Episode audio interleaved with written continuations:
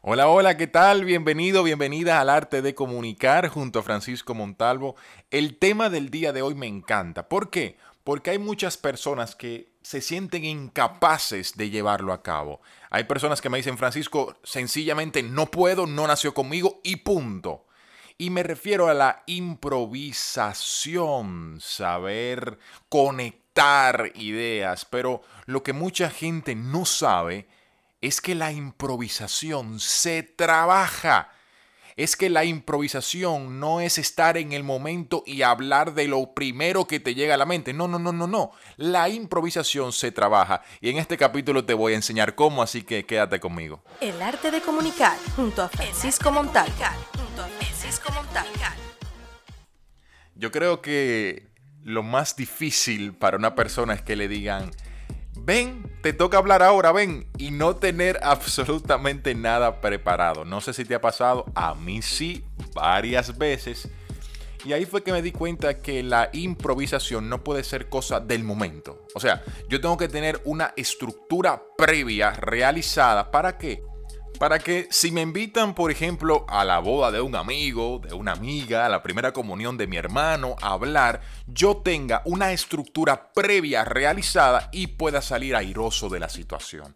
Eso es justamente lo que te quiero enseñar el día de hoy. Decía Jackie Núñez del Risco, famoso comunicador de mi país, República Dominicana. Se improvisan las palabras, mas no las ideas.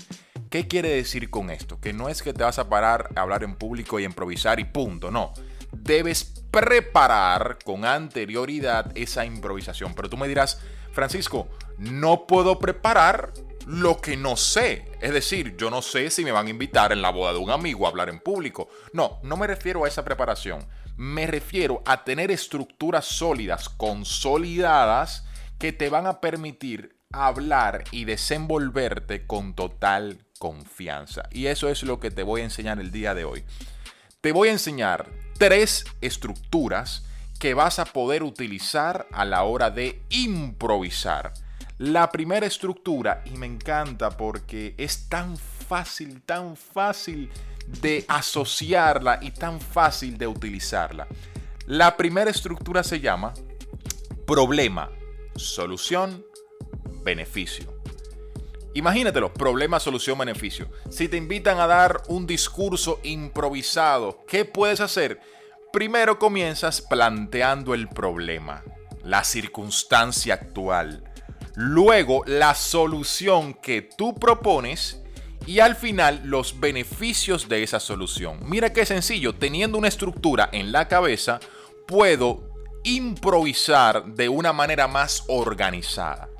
Estructura número 2. Antes, actualidad y después. Puedes utilizar esta estructura en cualquier discurso. ¿Cómo era la vida antes de ellos casarse? Bueno, como amigo de Juan puedo decir que antes de conocer a María, era una persona totalmente descuidada, era una persona desorganizada. ¿Te acuerdas, Juan?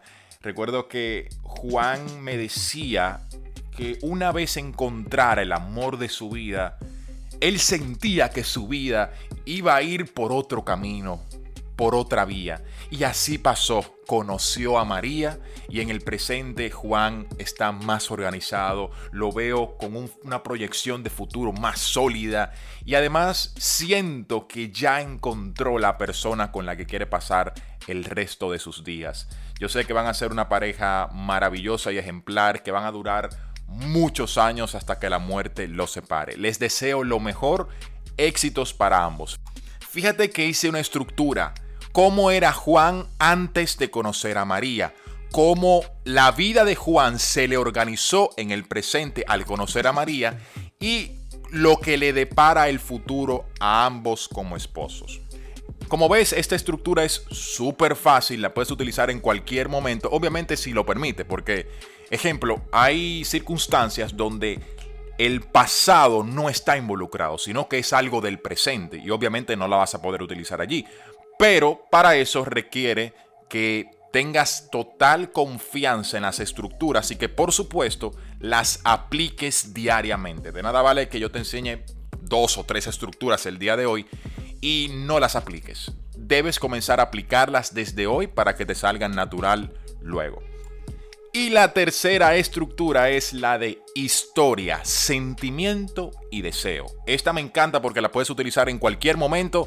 Si te llaman, por ejemplo, a la boda de un amigo, como te comenté ahorita, si te llaman a hablar sobre alguien, la puedes utilizar. Historia, sentimiento, deseo. ¿A qué me refiero con esto? Te paraste a hablar en público, vas a contar primero una historia relacionada a el contexto. Si por ejemplo se casa un amigo, voy a comenzar a contar una historia sobre ese amigo. Luego, sentimientos. ¿Cómo me hace sentir el hecho de que se estén casando? Bueno, la verdad es que me siento sumamente orgulloso de ti, Juan, porque eres una persona muy, muy importante en mi vida y me encanta que estés dando este paso junto al amor de tu vida. Estoy diciendo cómo me siento. Ahora, deseos. Les deseo lo mejor del mundo, todo el éxito. Sé que van a llegar lejos como matrimonio. Y mi deseo firme es que terminen el resto de sus vidas amándose como lo hacen en este momento. Fíjate lo que hice. Primero conté una historia relacionada al contexto, que en este caso es mi amigo que se casa. Luego dije cómo me sentía con respecto a la situación, al contexto y al final mis mejores deseos. Es una estructura sumamente sencilla que puedes utilizar en cualquier momento para que tus improvisaciones sean menos improvisadas y un poquito más preparadas. Eso te va a dar la seguridad de hablar en público con confianza y sin temor a que se te olvide lo próximo que vas a decir. ¿Por qué? Porque ya tienes una estructura establecida. Mi nombre es Francisco Montalvo, de corazón espero haberte ayudado con estas tres técnicas. Nos vemos la próxima semana con más contenido aquí en este podcast El arte de comunicar. Feliz resto del día. Abrazos.